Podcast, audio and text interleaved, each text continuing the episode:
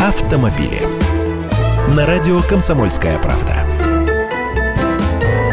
Здравствуйте! Прохваленное японское качество. Грустное. Японский производитель подушек безопасности Takata официально подал заявление о банкротстве в Японии и США. Президент компании и внук ее основателя по фамилии, соответственно, Такада поклонился, выдержав позу на несколько мгновений, и извинился. У них так принято.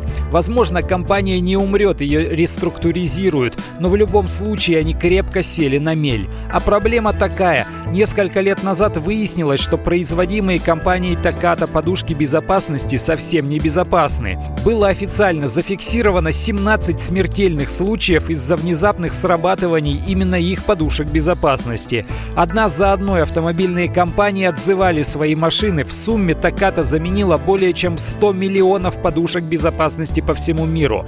А людям ведь все равно, кто там делает подушки. У них есть проблема с конкретным автомобилем, и репутация оказалась подмоченной у машин Volkswagen, Toyota, Honda и General Motors. В начале этого года Takata согласилась выплатить в США штраф в размере 1 миллиард долларов.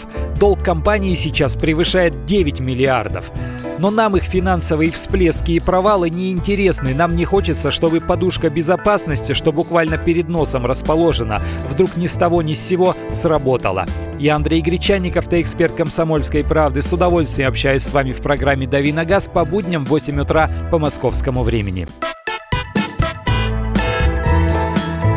Автомобили.